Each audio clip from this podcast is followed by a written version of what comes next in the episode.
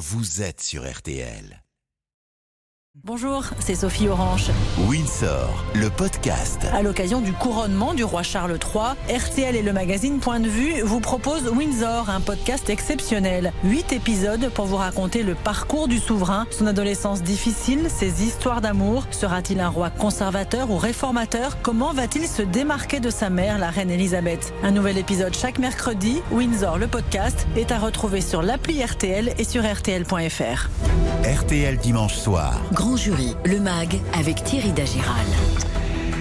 Bon début de soirée à tous euh, sur RTL, 18h26. C'est votre rendez-vous du dimanche soir ancré dans votre vie quotidienne. Au menu, euh, ce soir, l'allocution présidentielle demain soir à 20h, édition spéciale sur RTL demain à partir de 18h jusqu'à 21h. Que peut dire Emmanuel Macron? Quels mots doit-il prononcer? Comment calmer la colère dans les rues? Thomas Després du service politique va nous rejoindre dans un instant. La colère de la rue, elle est bien là. Le patron de la CFDT, Laurent Berger, lance un appel ce matin dans le Parisien, aujourd'hui en France, pour un grand rassemblement le 1er mai pour, je cite, casser la baraque. Quel est l'état réel de l'opinion entre colère et résignation? On va décortiquer le sondage passionnant euh, réalisé juste après la décision du Conseil euh, constitutionnel de, de valider la réforme des retraites. Sondage Harris Interactive pour RTL et AEF Info. Le directeur délégué d'Harris Interactive, Jean-Daniel Lévy, sera en direct avec nous. Marine Le Pen était euh, l'invitée du grand jury euh, ce midi sur RTL. Elle fustige. Le président Macron fustige également la France insoumise. Marine Le Pen encore un peu plus candidate pour 2027. Le débrief du dimanche avec ceux qui l'ont interviewé à la mi-journée. Et puis le reportage du grand jury Le Mag. On va s'intéresser à ces maires qui jettent l'éponge en plein mandat. Des maires souvent de communes rurales qui n'en peuvent plus. Des maires à bout de force. Reportage dans une quinzaine de minutes. Grand Jury, le MAG, Thierry Dagiral. Bonsoir Thomas Després. Bonsoir. Alors tout a été très très vite ce week-end, vendredi soir donc, la décision du Conseil constitutionnel. Dans la nuit de vendredi à samedi, la loi a été promulguée de façon express. Hier, manifestation notamment assez violente à Rennes. Des syndicats qui parlent de, de mépris de la part du président. Emmanuel Macron va donc s'adresser demain soir à 20h à la nation. Exercice très délicat. Comment il se prépare? Alors le chef de l'État euh, est en train de, préparer cette allocution avec ses conseillers. Il a reçu beaucoup de notes. Il avait demandé à ses ministres et à Elisabeth Borne de lui faire finalement euh, remonter euh, des propositions. Donc il va finalement mettre tout ça sur la table et puis préparer, préparer cette allocution. Demain, il recevra les cadres de sa majorité à l'Élysée dans l'après-midi. Sans doute, on imagine qu'il va également s'entretenir avec Elisabeth Borne. Voilà finalement un exercice assez classique pour une prise de parole à 20h dont pour le moment, finalement, on ne sait pas grand-chose, hein, Thierry. Ouais. Thomas, il avait quand même confié une mission à sa première ministre, Elisabeth Borne. C'était de, de, de, rassembler euh, la majorité. Est-ce que c'est une mission réussie ou pas? Il lui avait plus que demandé de rassembler la majorité, il lui avait demandé de l'élargir, cette majorité. Elisabeth Borne, qui très rapidement a dit au président que ça allait être compliqué d'élargir cette majorité. Donc demain soir, ce sera le moment de faire le bilan. Et puis, il viendra également euh, des questions. Est-ce que finalement, Elisabeth Borne peut rester alors que cette mission que lui avait confiée le président n'est pas une mission réussie. Il répondra demain à cette question. Est-ce qu'il y aura des réponses à court terme? Est-ce qu'il y aura par exemple l'annonce d'un remaniement? C'est difficile à imaginer dès demain. Il est possible qu'il fasse une intervention pour redonner encore rendez-vous plusieurs semaines plus tard et, faire un point d'étape seulement avant de, de, laisser passer finalement la fin de cette séquence. Mais Thomas, il doit quand même donner euh, demain soir de l'information. Euh, il doit rassurer. Il doit euh, provoquer quelque chose. Oui, c'est un exercice très délicat, cette interview, cette intervention à 20h, euh, d'autant que les attentes des Français sont très nombreuses. On l'a entendu tout à l'heure dans, le journal de 18h. La dernière fois qu'il avait pris la parole euh, à, à 13h, son interview avait finalement généré plus de frustration qu'autre chose. Le président, il va devoir répondre vraiment sur des points très précis. Quelles conséquences à court terme sur, la, réforme des retraites?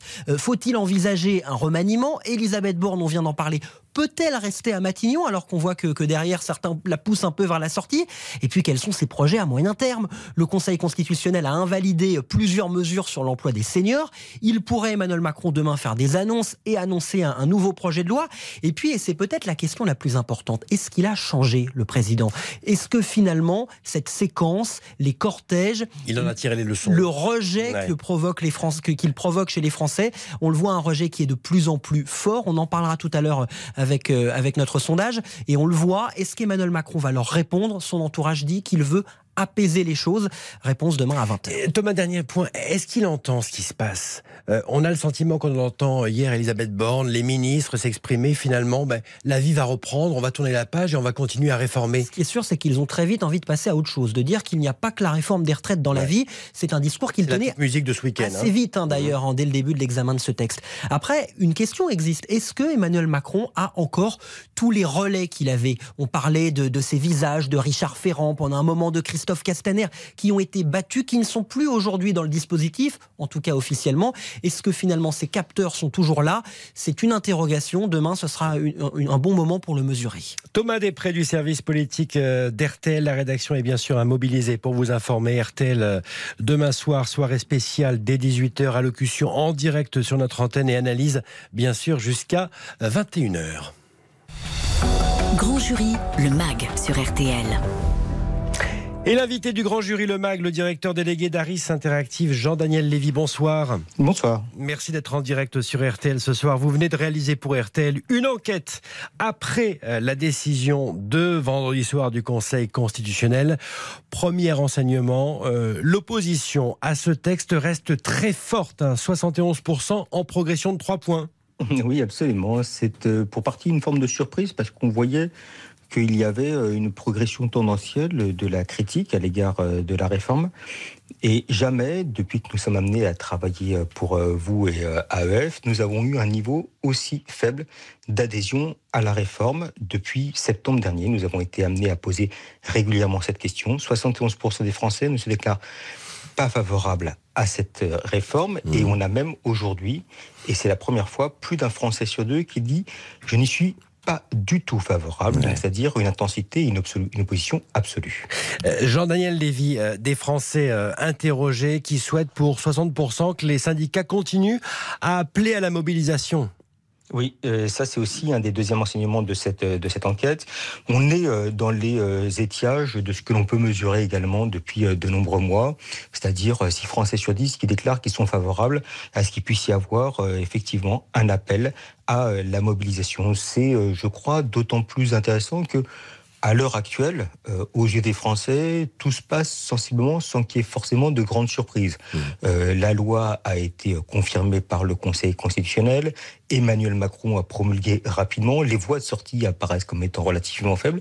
Et pour autant, et pour autant, nous sommes face aujourd'hui à une, pardon, à une majorité absolue de Français qui déclarent que la mobilisation sociale doit continuer et que les organisations syndicales doivent continuer à exprimer leur désaccord à l'égard de cette, de cette réforme dont on vient d'en parler. Elle suscite une opposition euh, absolue de la part de nos compatriotes. C'est ça qui est intéressant euh, dans euh, votre sondage, Jean-Daniel Lévy.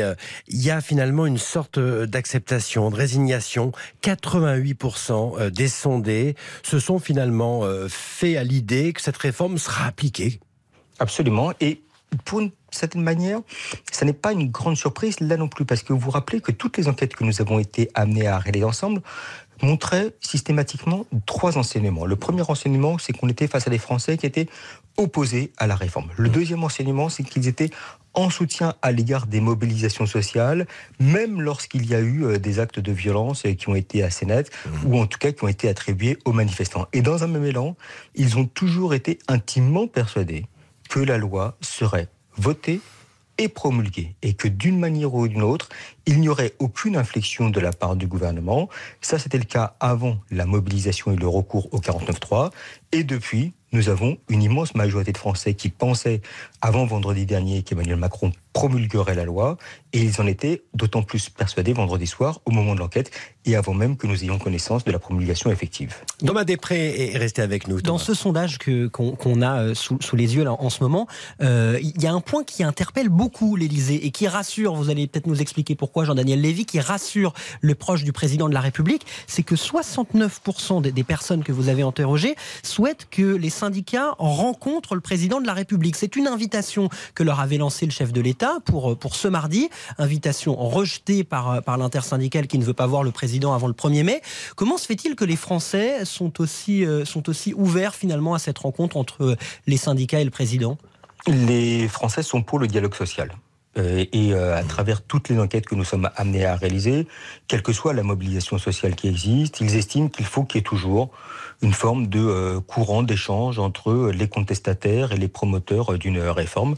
Là, on n'est pas dans un système où les Français estiment que d'une manière ou d'une autre, il n'y a rien à dire à l'égard d'Emmanuel Macron. Est-ce que ça veut dire pour autant qu'ils envisagent qu'à l'issue d'une rencontre entre les organisations syndicales et le président de la République, Emmanuel Macron pourrait être amené à changer d'avis Est-ce qu'il pourrait être amené à revenir sur la réforme à 64 ans?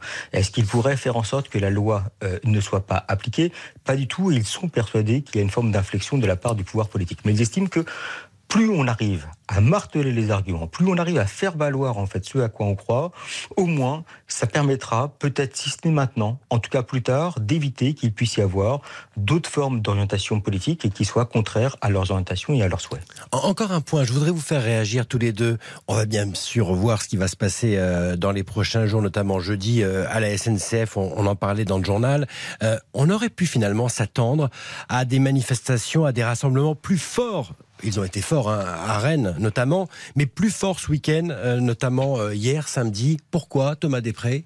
Alors, je pense que Jean-Daniel Lévy aura une réponse encore plus précise que la mhm. mienne, mais je pense qu'il y a une forme d'usure également de la part des Français.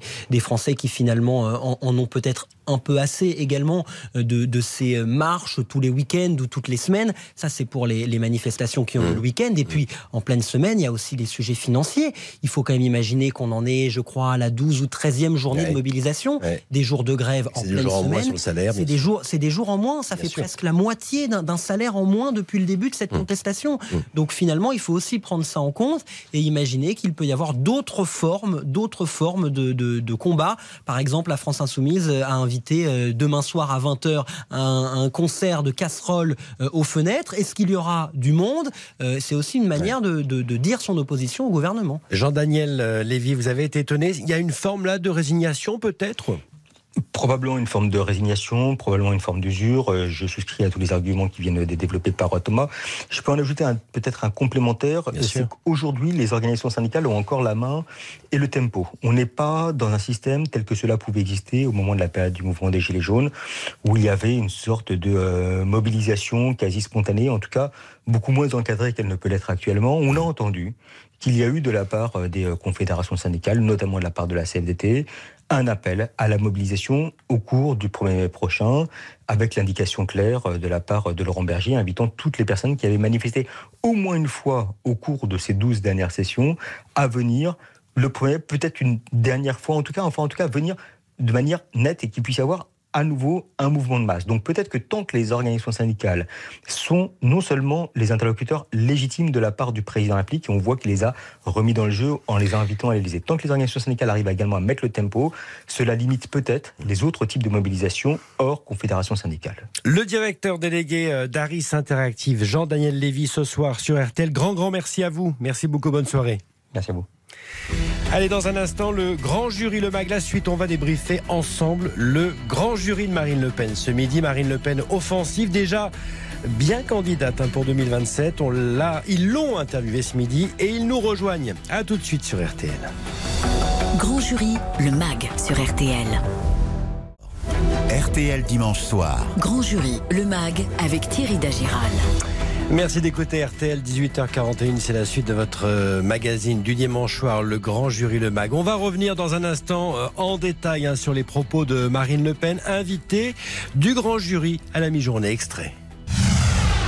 Qu'est-ce que je voudrais dire à Emmanuel Macron Que euh, dans la Ve République telle qu'elle a été conçue par le général de Gaulle, d'abord on ne peut pas gouverner contre les Français, hein, ça c'est un principe démocratique de base, et il y a trois solutions pour sortir d'un conflit tel que celui qu'il a lui-même euh, engendré. Il y a le référendum, qui est un bon moyen, qui est prévu par la Constitution. Il y a la dissolution de l'Assemblée nationale et il y a la démission du président de la République. Je crois qu'il ne peut pas s'extraire d'une de ces trois solutions s'il veut respecter, encore une fois, l'esprit de nos institutions. Donc pour demain, vous lui demandez qu'il choisisse une de ces trois solutions C'est exactement cela. Nous avons un gouvernement particulièrement une première ministre totalement carbonisée, un gouvernement décrédibilisé, un président de la République qui est contesté euh, de manière massive, voire euh, violente, et une Assemblée nationale euh, rétive, c'est le moins qu'on puisse dire, et je pense même pouvoir dire une majorité en plein doute.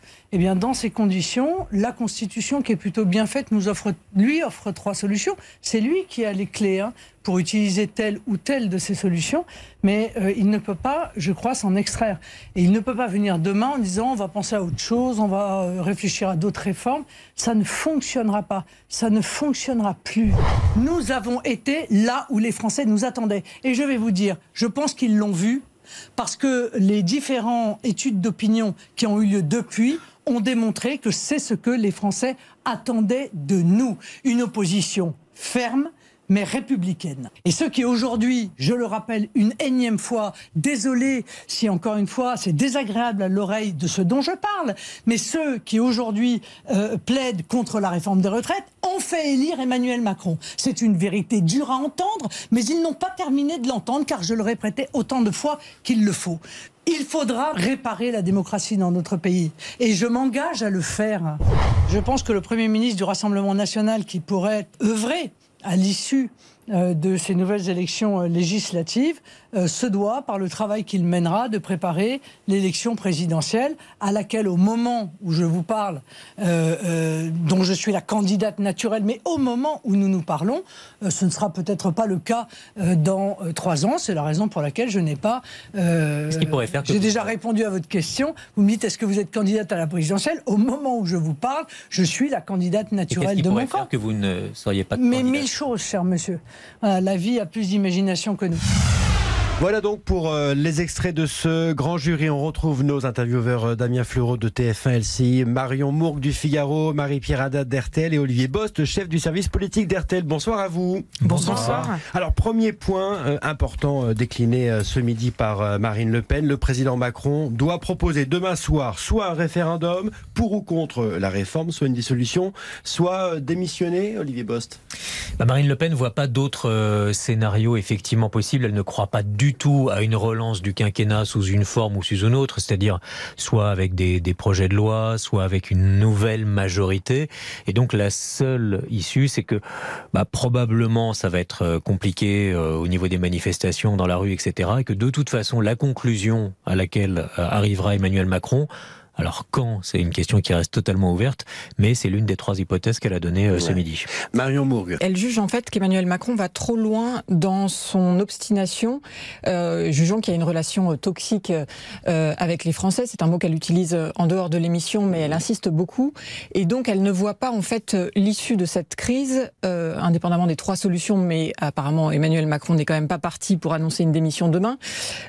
donc c'est un peu aussi la faiblesse de son raisonnement, c'est que certes, c'est puéril, dit-elle, mais elle n'a pas de solution immédiate à proposer pour sortir de la crise politique. On voit déjà d'ailleurs son positionnement, euh, Damien Fleureau. Elle dit je vais réparer la démocratie. Oui, en appelait au peuple, hein, c'est euh, du national-populisme euh, classique de la part de Marine Le Pen. Elle ne mm. dévie pas de ce chemin. Euh, en appeler au peuple par le retour à un référendum, à des élections, parce que la représentation nationale, ces accords de coalition, eh bien, ne mèneraient à rien, seraient même impossibles, même si pourtant des textes sont votés euh, à l'Assemblée euh, et au Sénat.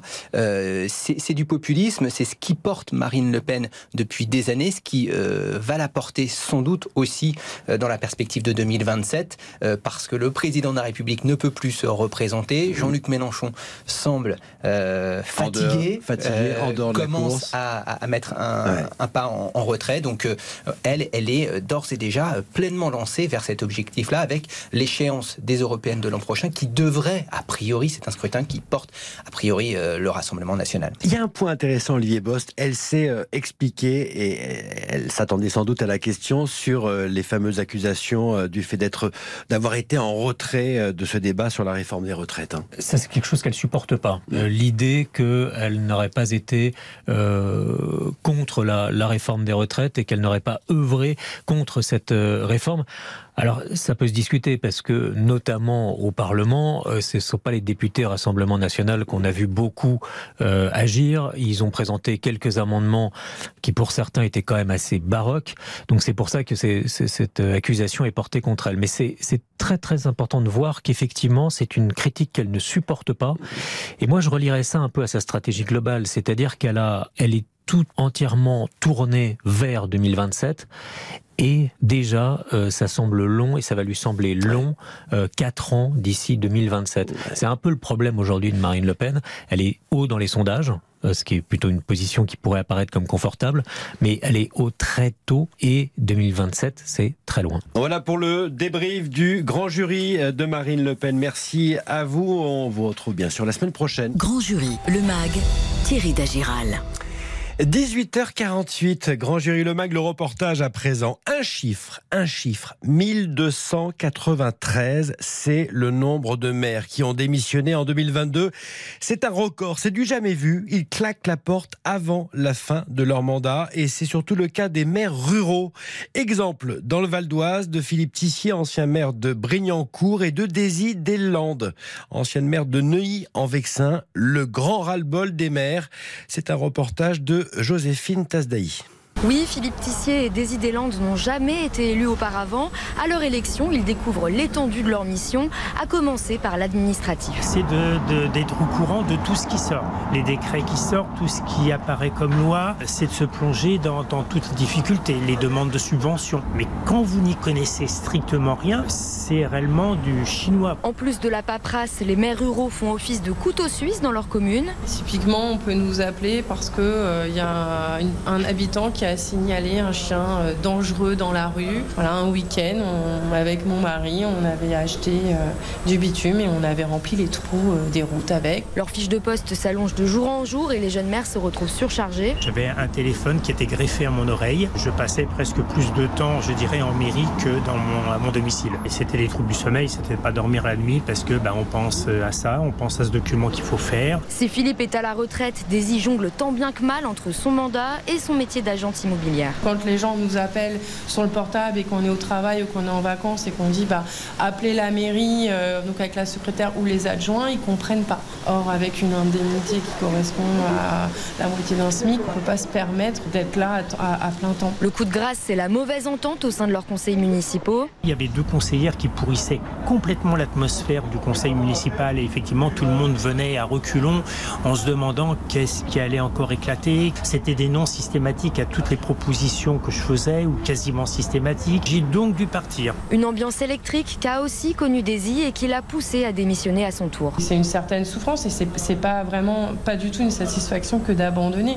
C'est-à-dire qu'on veut résister coûte que coûte. On se dit, oh non, mais c'est bon, c'est une journée de plus, on va bien tenir euh, les six ans. Et au final, euh, au final, on a l'impression que la seule solution qui se présente à nous, c'est la démission. Daisy a depuis déménagé de sa commune.